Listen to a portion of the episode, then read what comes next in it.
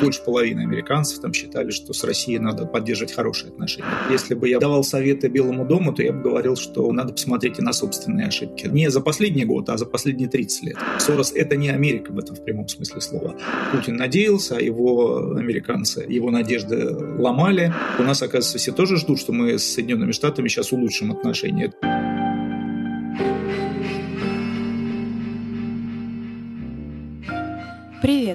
Подкаст русской службы The Moscow Times после Путина. Здесь мы будем говорить с аналитиками и экспертами о том, что не так с путинской Россией и как нужно будет реформировать нашу страну после неминуемого конца нынешнего политического режима. Сегодня мы поговорим о том, как восстановить отношения России и США. И у нас в гостях российский историк-американист, профессор Европейского университета в Санкт-Петербурге Иван Курило. Первый вопрос у нас более-менее стандартный для любой темы. Если вдруг завтра придет новая власть после Путина, которая посмотрит на ситуацию, которая у нас есть сейчас, и попытается разобраться, что происходит вот сейчас в отношениях Америки и России, что эта власть увидит и с чем надо будет работать в первую очередь, какие будут вот первые проблемы бросаться в глаза? Ну, поскольку э, в нынешней ситуации в качестве такой арки пропагандистской, и, может быть, даже в нее честно верит кто-то из руководства российского, Россия находится в конфликте прежде всего именно с США, то есть даже не с Украиной там, или с кем-то из соседей, а с Соединенными Штатами, то первая, э, наверное, задача будет демонтировать эту рамку. Демонтировать эту рамку и вернуться к более сложному взгляду на международные отношения, потому что очевидно, что э, тут тупиковая э, как бы этот взгляд довольно тупиковый, и очевидно, что надо будет э, как-то пытаться нормализовать отношения э, с, сосед, с соседями и нормализовать отношения с Соединенными Штатами. Проблема здесь будет прежде всего в том, чтобы э, внутри, в этой внутренней рамке взгляда на мир провести серьезную, серьезную ревизию. Ну а потом вторая, и она, в общем-то, связанная с этим проблемой, будет в том, чтобы с Соединенными Штатами э, перезапустить разговор, потому что, конечно, в Соединенных Штатах к нынешней России относится, я бы сказал, тоже очень плохо, и задача будет в том, чтобы восстановить, восстанавливать какую-то э, рамку взаимодействия с Соединенными Штатами. Это тоже важно э, ну, по, по, по очевидным причинам. А как именно это восстанавливать? То есть поменять дипломатов, например, а, какие-то в СМИ провести кампании по развенчиванию мифов? Ну, прежде всего, если вы про, про СМИ, то вообще нужно просто вернуть свободу слова. То есть вернуть свободу слова, и они не то чтобы проводить кампании специальные, вот, вернуть свободу слова, вернуть дипломатов на самом деле, тут даже не то, что поменять, а вернуть. У нас сейчас э, в, двух странах, очевидно, недопредставлены дипломаты, не в России э, американских дипломатов, там почти не осталось ни в США российских, то есть очевидно, что нужно восстановить нормальные дипломатические отношения, а не в таком виде, как они сейчас существуют. Вот. Ну, а нужно нужны какие-то э, специальные программы. Ну, я думаю, что как э, если вернуть свободу слова и вернуть возможность э, людям говорить говорить то, что они думают и как они видят мир, конечно, конспирология никуда не денется. Просто конспирология должна перестать быть официальным языком власти, потому что вот это совершенно невозможно. А так, ну, всех конспирологов не переубедишь. Вот. Ну, просто, просто нет альтернативы. Нет в публичном пространстве сейчас нет альтернативы, нет рассказов о том, как на самом деле выглядят отношения с Соединенными Штатами, роль Соединенных Штатов.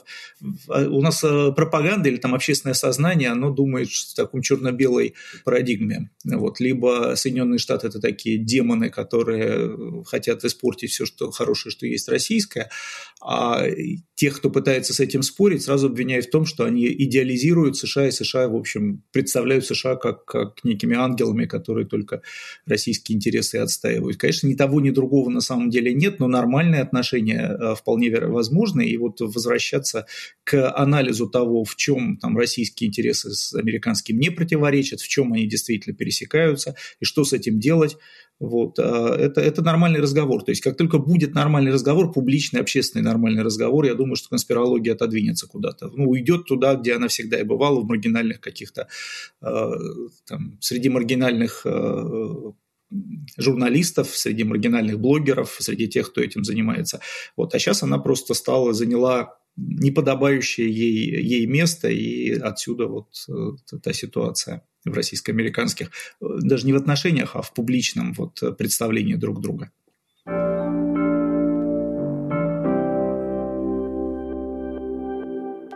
Вы упомянули, что американцы тоже не очень хорошо относятся к россиянам. И я, во-первых, хотела спросить, насколько это изменилось после войны, отношение американцев именно к России, после начала войны вот в Украине. А во-вторых, э, у меня небольшой совсем личный опыт общения с американцами, но этот опыт говорит о том, что им, в принципе, все равно. То есть они не знают э, что происходит в России, что такое Россия. И когда я приезжала в Америку, меня, например, спрашивали, не занимаюсь ли я балетом, потому что, как бы, если я из России, то я должна заниматься балетом. Меня сложилось впечатление, что им совершенно неинтересно, что такое Россия. То есть это даже неплохое отношение. Вот, значит, что-то знают, раз про балет спросили. Вот насколько это релевантно? Я бы сказал так. Э, американцы слишком большое обобщение, да, слишком широкое. Понятно, что все там 300 с лишним миллионов э, американцев не думают про Россию, и если мы говорим о них как о некой единой э, общности или там делим на 300 миллионов все появляющиеся в Америке взгляды, то, конечно, конечно нет. Конечно, американцы для американцев Россия и Украина слишком далеко. То есть это какой-то конфликт, может быть, э, на другой, на другой на другом конце земного шара. И учитывая, что вообще-то в Соединенных Штатах, как правило, общество сосредоточено на внутренних проблемах гораздо большей степени, чем там в любой европейской стране, то, конечно, конечно, про Россию думают мало. Но это не значит, что в Америке нет людей, которые про Россию думают много. То есть страна большая, и в этой среди этих 300 с лишним миллионов есть довольно большая э, группа. Ну, во-первых, есть профессионалы, э, те, кого раньше называли советологами, сейчас русистами, тут так, или специалистами по Евразии, вот по тому пространству, которое когда-то было Советским Союзом. А есть большое количество журналистов, которые интересуются Россией.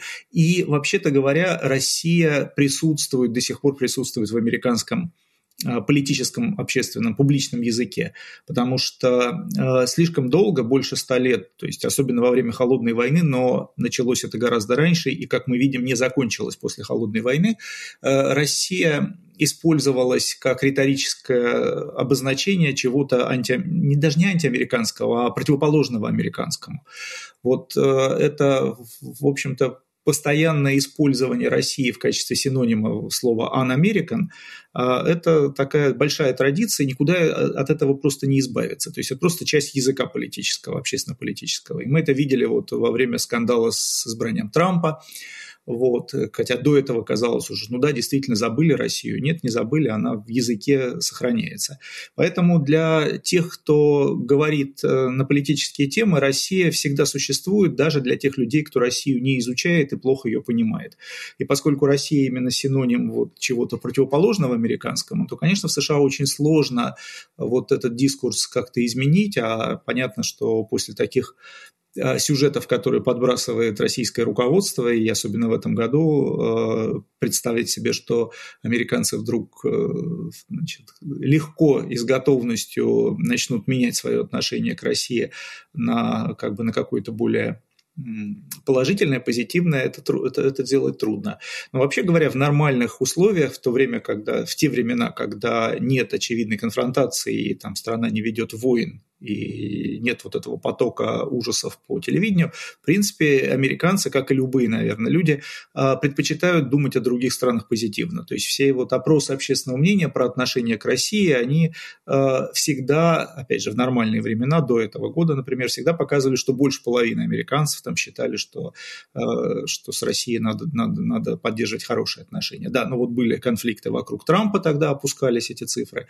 Вот, был 2014 год, когда цифры опускались спускались. Но вообще говоря, в нормальных условиях большинство людей, э, которые никогда не задумываются про другую страну, готовы отвечать, э, что надо с ней поддерживать хорошие отношения. В России, кстати, то же самое.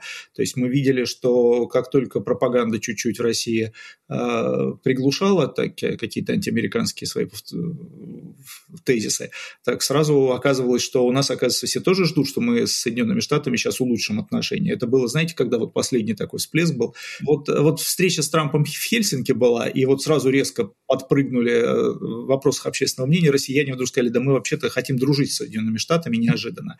Ну, перед встречей с Байденом тоже был не такой высокий всплеск, но был. То есть ожидания, при том, что, конечно, люди повторяют пропаганду, но ожидания от того, что это изменится, есть. Ни, никто не хочет быть в конфронтации со, всем, со всем миром, и никто не хочет быть в постоянном вот этом напряжении. Даже если люди как бы вслух повторяют то, что им говорят по телевизору, на самом-то деле будет большое облегчение, если вдруг окажется, что можно, можно жить с миром в, хотя бы в добрососедстве, да. А вот из этого как раз вытекает один из наших следующих вопросов. Нужны ли вообще России хорошие отношения с США? Потому что вот это противостояние, оно способствовало каким-то достижениям. Например, вот э, космическая гонка — это, с одной стороны, противостояние, а с другой стороны, вот одни полетели на Луну, а другие запустили первого человека в космос. Может быть, это как бы и хорошо? Ну, это есть такая, такая точка зрения, говорящая о том, что холодная война была э, стимулом к развитию и России, и Соединенных Штатов. Вот, дескать, как только закончилась холодная война, и в США дела пошли как-то наперекосяк, уж не говоря про, про Россию, потому что вот не, исчез, исчез главный стимул, внешний стимул к развитию. А зачем развиваться, если мы ни с кем не соревнуемся? То есть такая, такая точка зрения есть. Я бы сказал, что она преувеличена, может быть, не, не на 100%, но, а, но что-то в ней, как, какая-то доля есть а, здравого смысла. Вот. Но э, тут ведь э, есть разница соревноваться в том, кто быстрее разовьет там какие-то научные э, или общественные какие-то части, там, не знаю, своего, своего общества, если кто-то впервые, кто-то первый совершит открытие, кто-то первый полетит на Луну, вот. А другое – это когда друг другу страны начинают угрожать, когда э, речь заходит о возможности взаимного уничтожения. Вот. И если первое можно считать стимулом к, к развитию общества, то второе – это оно, в общем, никаким стимулом не является, кроме как запугиванием, запугиванием друг друга. То есть я бы различал эти вещи, и мирное, мирное соревнование, оно вполне возможно без взаимных угроз. То есть мы это тоже знаем, такое бывает. Но вот э, то, что мы опять скатились сюда, это, конечно, благодарить, э, очевидно, прежде всего, российскую элиту. Ну, в американской... Я бы не, не снимал там на 100% ответственность с американской стороны. Я про это тоже много писал, но как только упомянешь американскую ответственность, коллеги говорят, ну, это, это ты оправдываешь Путина. Да нет, понятно, что больше ответственности, и сейчас уж в этом году вообще с этим странно спорить, да, что ответственность на российской стороне. Вот. Но как бы если бы я был там, совет, давал советы Белому дому, то я бы говорил, что надо посмотреть и на собственные ошибки. За, не за последний год, а за последние 30 лет. За те ошибки, которые с начала 90-х делались. Вот как-то так. Ну, а россиянам тут уж сам Бог велел вообще все поменять. Давайте тогда перейдем к ошибкам, которые были допущены в 90-е, и чего не надо повторять вот сейчас, потому что явно это будет какой-то похожий период, хотя бы в плане того, что сейчас отношения испорчены, их надо будет восстанавливать с нуля. И тогда, казалось бы, Америка довольно много делала, какие-то там были сорос, соросовские учебники, про которые все вспоминают, но, с другой стороны, многие эксперты говорят, что Америка недостаточно подготовилась, что ли, и не было какого-то плана, как взаимодействовать с Россией. На эту тему как раз большой спор идет. Но, кстати, соросовские учебники хороший пример, потому что Сорос – это вообще-то не Америка, это частный филантроп, который пришел сюда, в том числе потому, что ему казалось, что США как государство делает недостаточно. То есть он вот пришел со своими идеями, со своими… Вот, поэтому как бы Сорос – это не Америка в этом в прямом смысле слова. Вот. А, да, есть точка зрения, которая говорит, что американцы делали все, что возможно, я с этой точки зрения не согласен. Но, опять, я боюсь, что вот это звучит сейчас, звучит как некая претензия претензия, э, как претензия не вовремя высказанная, да. Но если мы говорим о будущем, и если вот можно тут советовать американцам, повторюсь, что это, это американское, конечно, внутреннее дело, но э, я бы сказал, что, как мне кажется, ошибкой э, начала 90-х было то, что американцы недостаточно поддержали ту часть российской элиты, которая готова была к большей интеграции России, постсоветской России в э, европейское, там, мировое, там, не знаю, атлантическое э, сообщество. Тогда действительно вот э, в конце перестройки, в первые там буквально пару лет после появления независимой России, российская элита, как мне представляется, вообще считала и даже надеялась на то, что Россия станет частью вот этого большого Запада, большой Европы, что она просто туда входит вместе со всеми. И, ну, у нас, конечно, запомнился там только Андрей Козырев, тогдашний министр иностранных дел, которого вот потом стали обвинять, что он не, не понимал российских национальных интересов. Нет, он просто по-другому формулировал. А потом, а, но как бы Запад, такой коллективный, прежде всего Соединенные Штаты, они в это не поверили или, или там возобладала идея, что надо воспользоваться сейчас слабостью России для того, чтобы в совершенно внутри рамок мышления холодной войны э, зафиксировать прибыли, зафиксировать то, что вот Советский Союз распался, зафиксировать свое монопольное положение. Это действительно сработало на 10 или на 20 лет, как вот э, э, создало для американцев уникальную ситуацию единоличного лидерства в мире, но это очень сильно ударило внутри России по, как раз по этим за, прозападным элитам, прозападническим элитам, потому что они оказались в дурацком положении таких людей, которые поверили э, американцам или поверили Западу, а Запад их кинул. То есть это совершенно четкое внутри России было впечатление, после чего российские элиты Америки перестали верить. Уже с середины 90-х, мы знаем, там, условно, с 95 -го года, российские элиты э, в, в дружбу с Соединенными Штатами не верят. Так вот,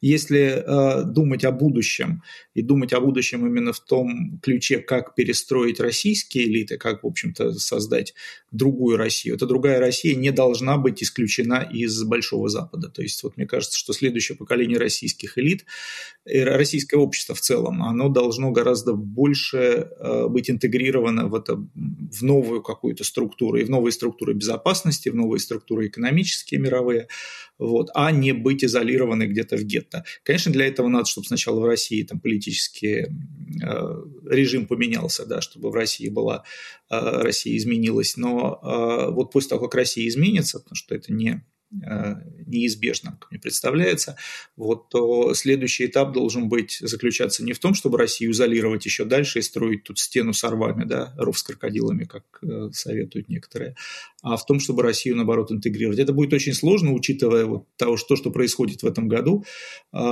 то, что делает российское там, руководство или российская армия, и то, что, и то, что пишут сейчас про Россию, про россиян в той же американской и в европейской прессе, вот, но двигаться надо будет туда. Двигаться надо будет туда, и в этом смысле э, вот многие вспоминают после военной, после Второй мировой войны опыт э, Германии, где Германия была все-таки не исключена, а интегрирована в новую Европу. Вот это примерно то, что, э, то, что надо, как мне представляется, делать для России. То есть Россия должна стать частью большого вот этого европейского содружества, а не его каким-то соседом опасным, от которого все отгораживаются. Ну, будет, не будет места для России найдено. Еще через какое-то поколение, через через какую-то смену а, опять будет конфликт. Ну, то есть это не, неизбежно в таком, в, таком, в таком состоянии. А вот вы сказали, что в середине 90-х уже было как бы все потеряно. Но есть такая еще точка зрения, что в начале своего правления Путин пытался со всеми договориться, проситься в НАТО и так далее. И из-за того, что его не приняли не пустили, он на всех разобиделся и стал вот таким, как он сейчас.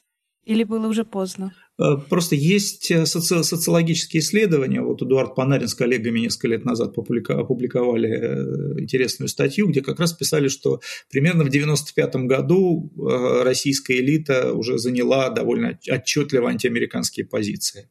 То есть главное окно возможностей было раньше упущено. Какие-то после этого, конечно, была Югославия, бомбежки у Белграда, то есть вот конфликт, э, то есть эти конфликты добавили к антиамериканским э, взглядам российской элиты.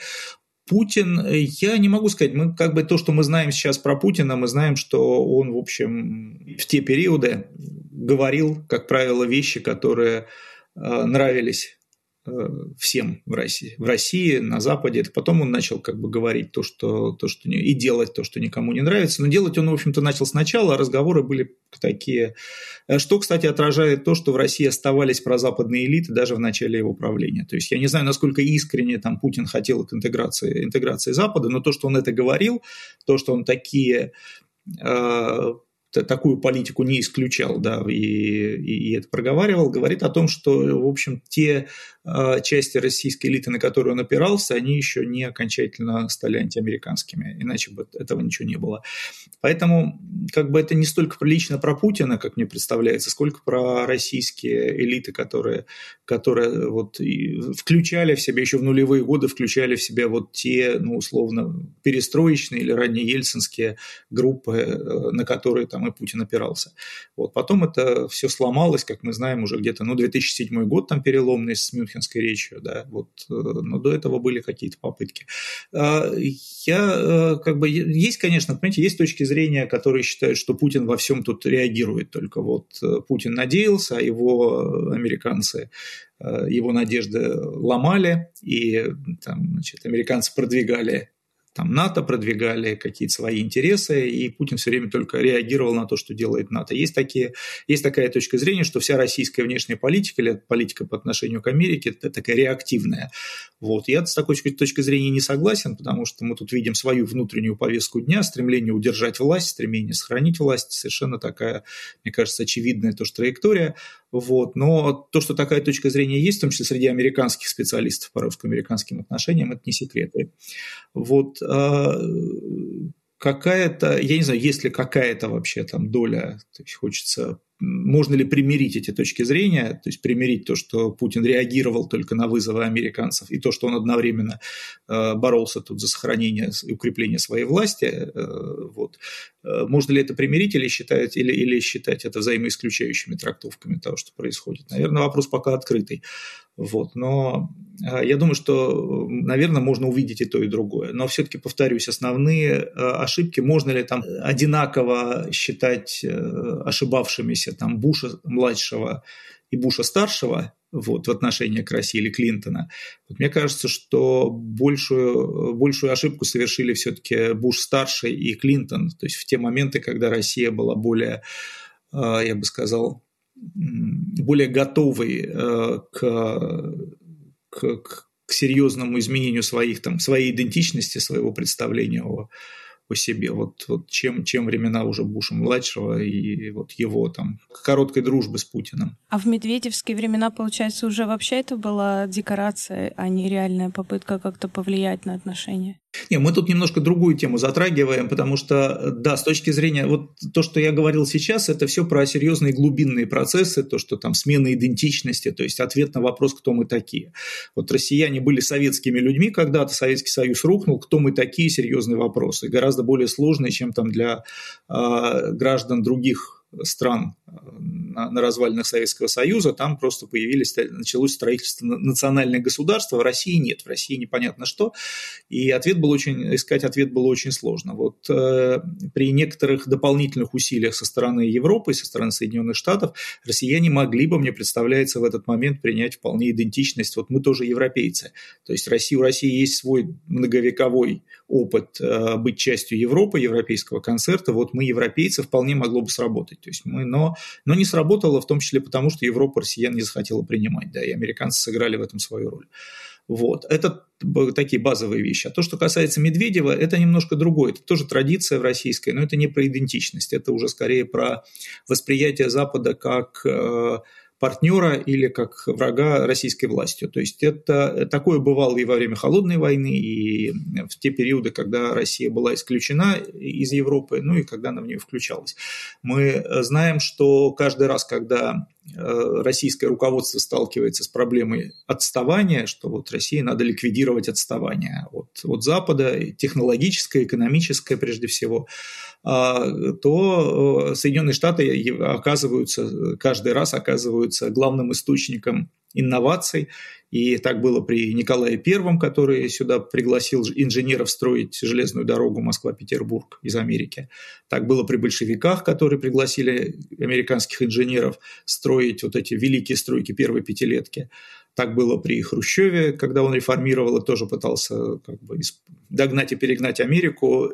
Правда, тогда не столько приглашали инженеров, сколько заимствовали, покупали какие-то технологии. Так было при, там, условно, Горбачеве и Ельцине. То есть каждый реформатор, каждый российский реформатор, который хочет, который видит, что проблема э, в России, проблема является отставание экономическое, отставание технологическое, каждый пытается э, э, что-то получить из Соединенных Штатов, установить какие-то отношения, которые могут помочь России реформироваться. И Медведев вписывается вот в эту линию, в линию реформаторов, которые, помните, он сказал э, слово «модернизация».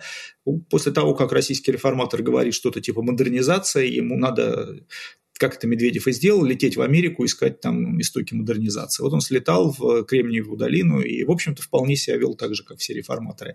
Но это не про идентичность, это про... Это тоже хорошо, то есть, конечно, хорошо бы надеяться хотя бы на это, что там следующее поколение российского, руков... российских руководителей задумается над тем, что, какое наследство экономическое оставит им нынешнее, вот, и придет в ужас и будет пытаться наладить отношения с США, в том числе как источник каких-то инноваций. То есть это хотя бы такое было бы хорошо, но это не решает глубинных проблем того, что Россия при этом может остаться вполне чуждой, внешней, э, непринятой в Запад, и это будет создавать э, новую почву для там, ресентимента, да, для каких-то обид. Вот. Почему-то мне кажется, что вот э, главный шанс начала 90-х был пропущен, но я не исключаю, что он появится вновь. Ничего в истории не совершается навсегда и окончательно.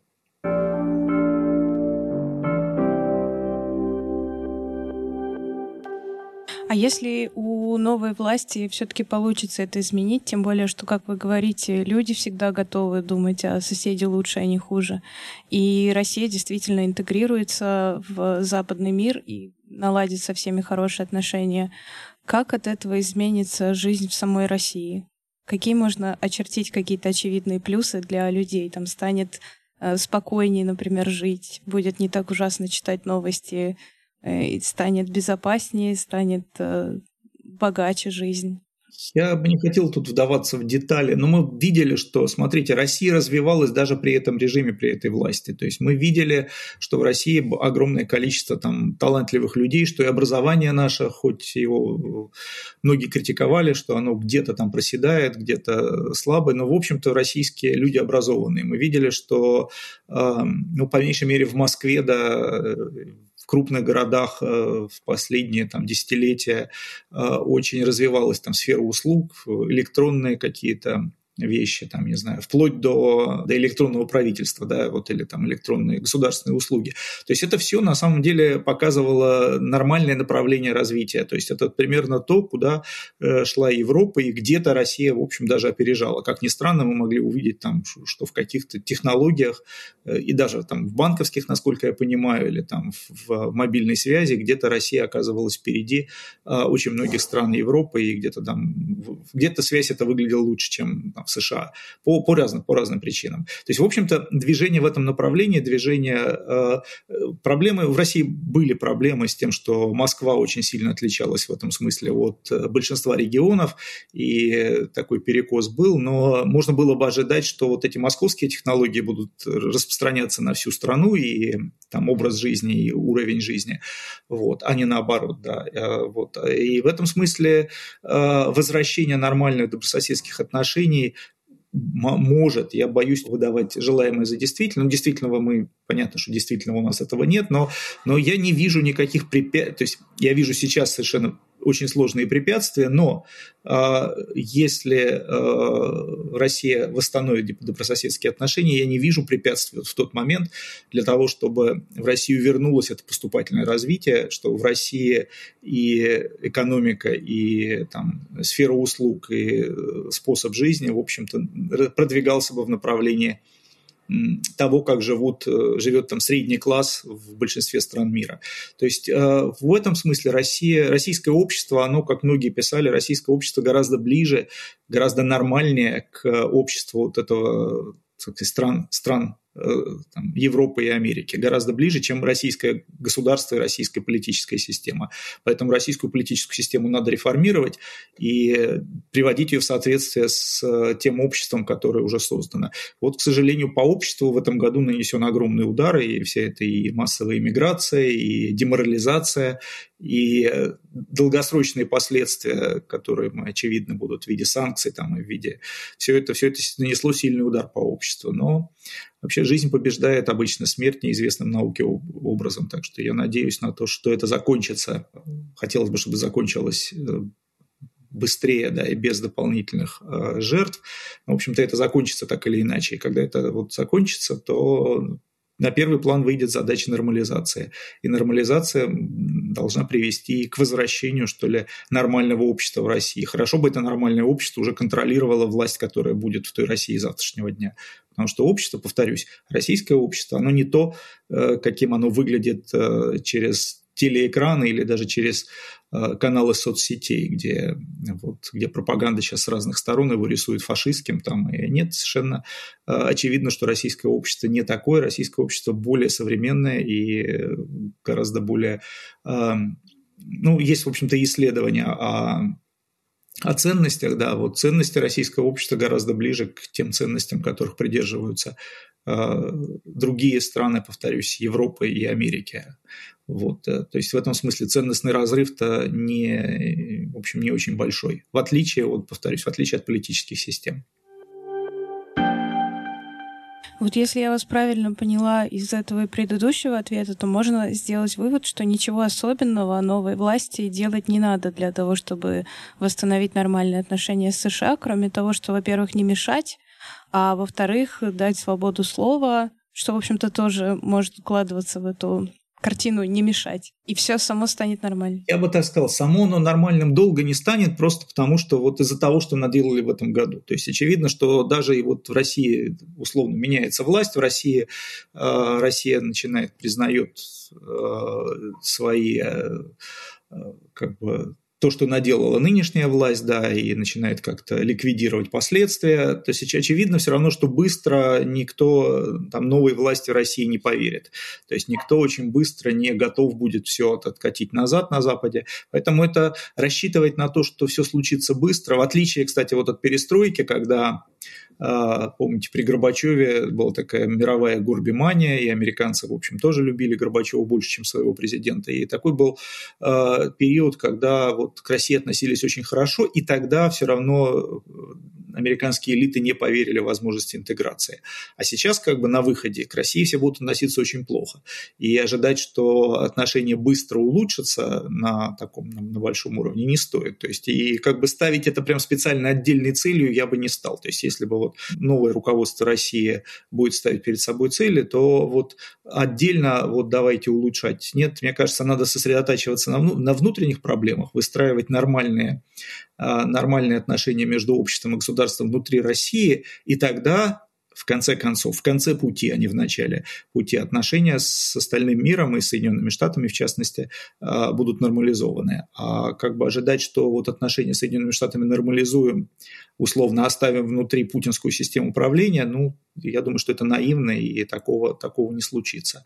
Поэтому я думаю, что вот в обратном порядке. И, а, то есть, а надо ли специально что-то делать для отношений? Ну, то есть, ну, понятно, что надо какие-то очевидные вещи признать, вот, нарушение международного права, которое нынешнее руководство совершило, то есть, и, а, и выстроить план, как, как, как возвращаться к нормальности. Это все в один день не, не, реши, не решится. То есть это многие вещи, наверное, затянутся на годы. Но э, вот как только, когда будет э, готовность по этому плану двигаться, идти, вот, вот тогда, наверное, и и, и можно будет думать и, как бы, о восстановлении отношений. Ну, а такие формальные вещи, да, там возвращение дипломатического представительства, это, конечно, это, конечно, можно решить гораздо быстрее. А имеет ли тут значение сами фигуры дипломатов? То есть это, наверное, такой э, наивный вопрос, но вот мне как человеку, как читателю новостей, кажется, что невозможно ни с кем иметь нормальные отношения, пока представляет МИД Мария Захарова, которая выглядит как бы совершенно э, ну, как издевательство немножко. Ну, слушайте, есть несколько человек, которые такие вот лица специально, может быть, даже подобранные для того, чтобы вот изображать как бы лицо России, там, лицо какой-то страны, но очевидно, что этим лицам придется уходить. Я не знаю, про, про министра Лаврова, вот, к нему очень долго, очень многие относились очень хорошо, я повторю, и среди мировых дипломатов, но вот а, так или иначе ему придется уйти, даже если то, что он там в этом году делал, он делал из-под палки или из-под каких-то там угроз. Но очевидно, что какие-то лица повторюсь, представляющие, а, изображающие, что ли, Россию и изображающие ее вот сегодняшнюю Россию 22 года, вынуждены, должны будут уйти. Это не значит, что а, весь МИД там надо, надо менять. Вот. На какие-то базовые вещи, наверное, надо, будут назначены другие люди. Конечно же, там в руководстве э, будут какие-то перемены, но это не, неизбежно. Вот. Но, в общем-то, дипломатов учат достигать тех целей, которые ставит политическое руководство. Это может, может быть плохо в каких-то случаях, если политическое руководство ставит совершенно безумные цели, вот. но это, вот, э, это, это то, то на, что, на что учат дипломатов. И э, поэтому, когда политическое руководство будет ставить другие цели, то дипломаты, я думаю, будут на них работать, может быть, с гораздо более легким сердцем, потому что мне вообще-то вот я очень не завидую дипломатам этого года, потому что ну, нужно либо надо защищать то, что происходит, либо надо уходить в никуда, что, конечно, для многих э, сложно. То есть мне представляется, что дипломатам-то как раз тоже добрососедство гораздо более э, как гораздо более приятная форма ведения отношений, чем, чем конфронтация.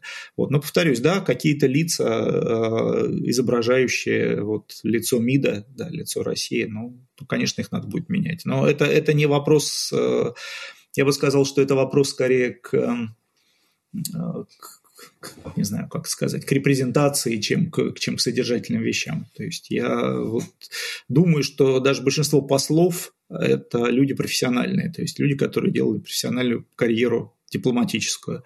Вот. А, есть, конечно, и сейчас послы такие политические назначенцы, но, мне кажется, гораздо меньше, чем было в советское время. Вот. То есть там в основном дипломаты карьерные. И карьерные дипломаты, ну, вот, где-то, где-то, наверное, послы себя проявили. Мы же вот видим какие-то новости, где-то послы действительно сами вступают в конфронтацию по собственной инициативе с, э, как бы с, с принимающим сообществом, где-то нет. Вот, то есть там все сложно внутри МИДа. Но, знаете, я про это сейчас рассуждаю как человек внешний. Я в МИДе никогда не работал, никогда не бывал, поэтому вот, я могу ошибаться. Но мое представление, что это такая военизированная структура. Так же, как, знаете, армию после того, что происходило в этом году, конечно, нужны какие-то реформы, и, конечно же, там надо менять генералов, но это не значит, что всю армию надо распускать и набирать заново из каких-то других людей. Вот то же самое с МИДом.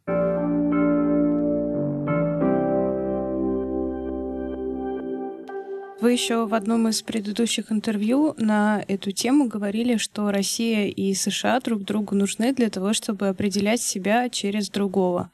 И вот если мы наладим добрососедские отношения, э, то как россияне будут себя определять? Потому что сейчас эта идея довольно сильна, действительно, и мы очень много слышим э, каких-то вещей от обычных россиян о том, что там Запад пытается нас захватить, и мы как бы определяем себя через сопротивление вот этому всему.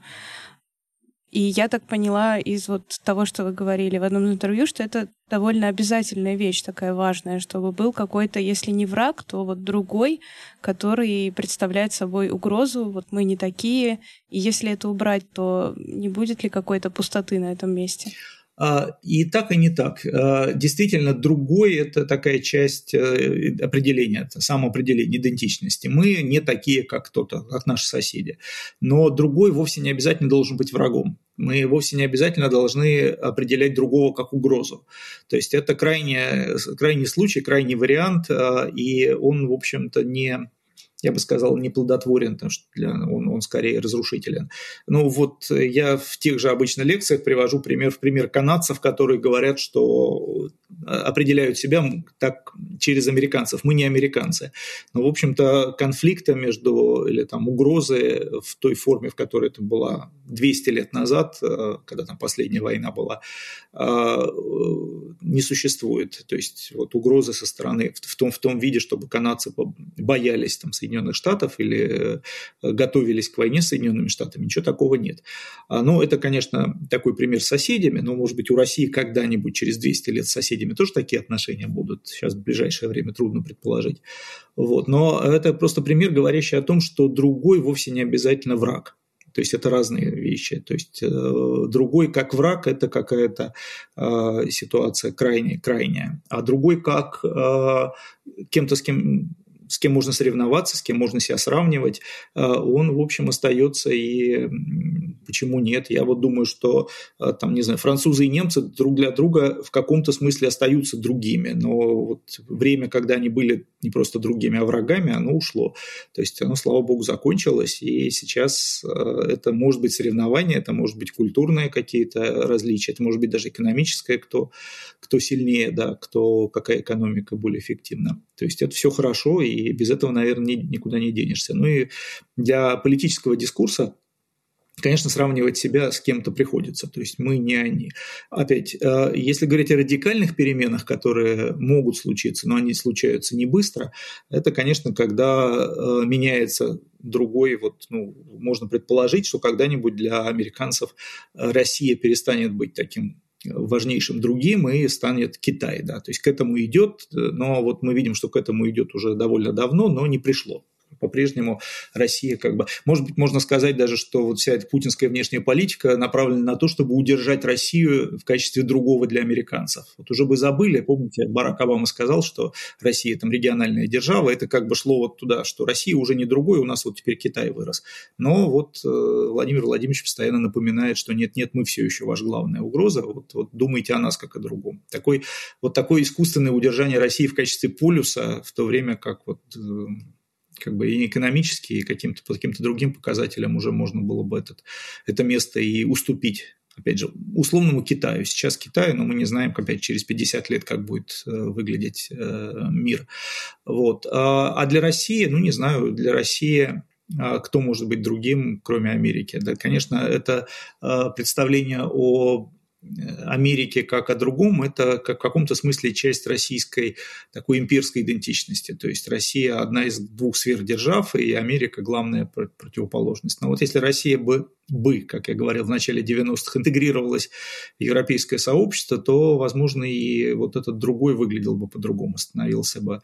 Именно потому, что э, если некоторые ценности, которые политический, политический режим, который в России мог установиться, и, может быть, я надеюсь, еще будет установлен в будущем, будет в большей степени а, демократическим. И, кстати, а, если там в XIX веке демократический режим это был почти обязательно американский, то есть для всех моделью были Соединенные Штаты, то сейчас моделей много. Сейчас в мире, в Европе практически все страны демократии, в мире есть демократия за пределами Европы.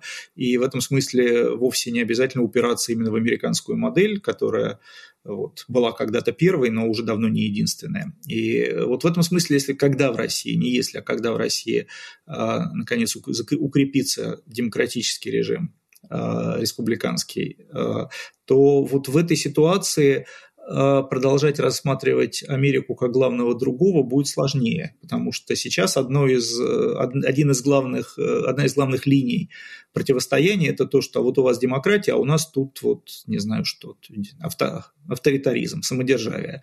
Вот.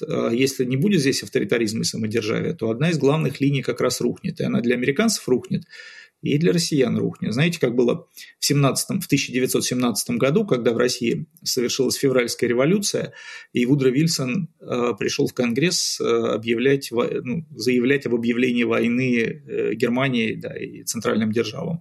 Он в качестве одного из доводов э, сказал, что вот теперь Теперь э, понятно, на чьей стороне должны быть Соединенные Штаты, на стороне демократических стран Великобритании, Франции и теперь демократической России.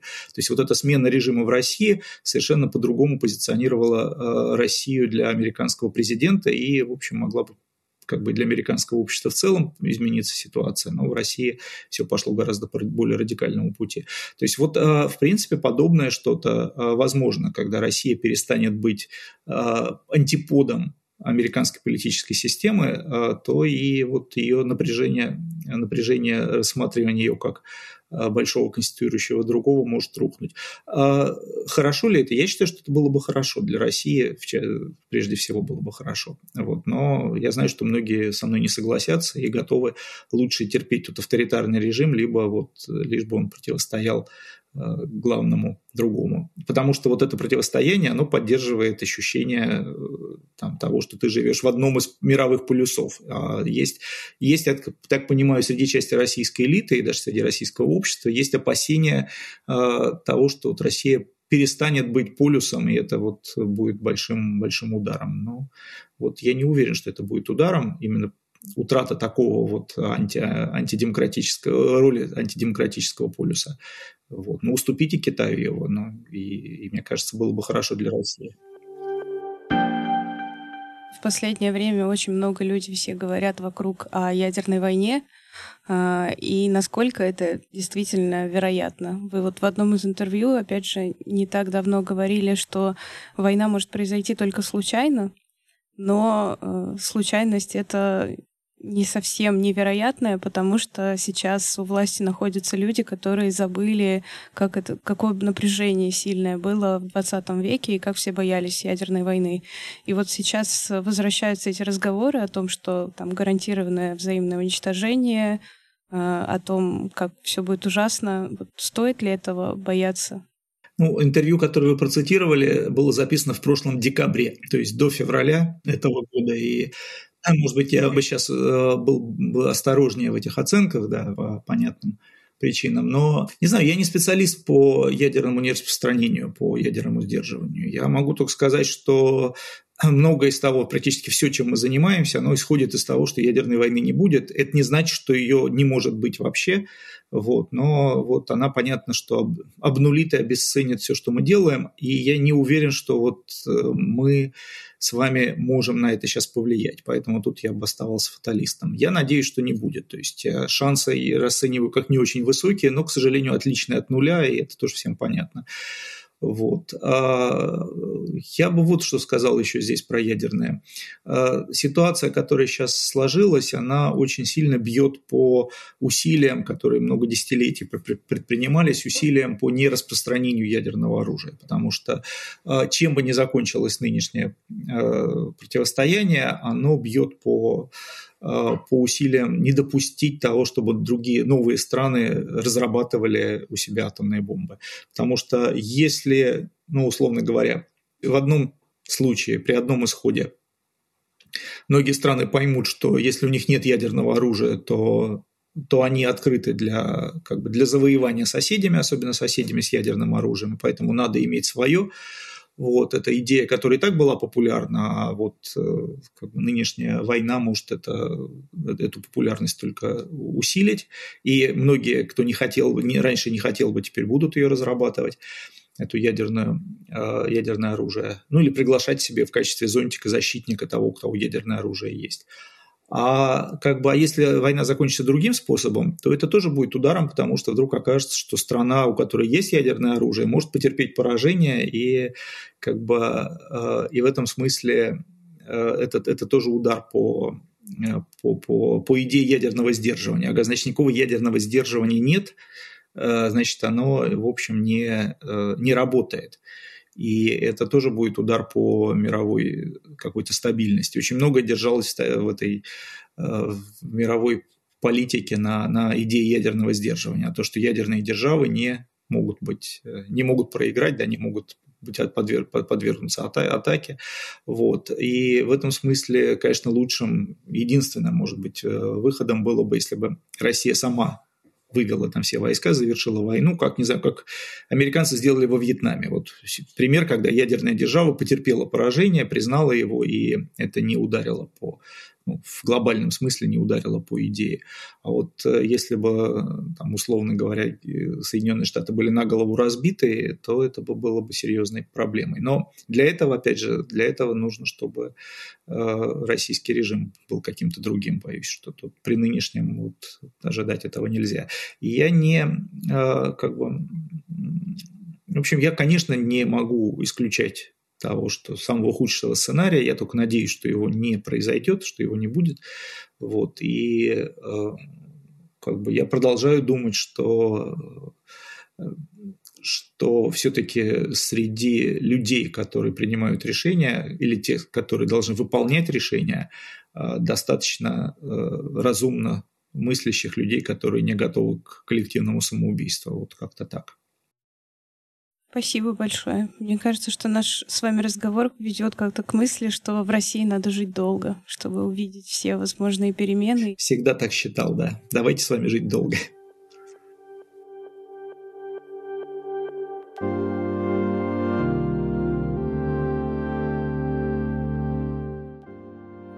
Спасибо, что слушали нас. С вами был подкаст русской службы The Moscow Times после Путина.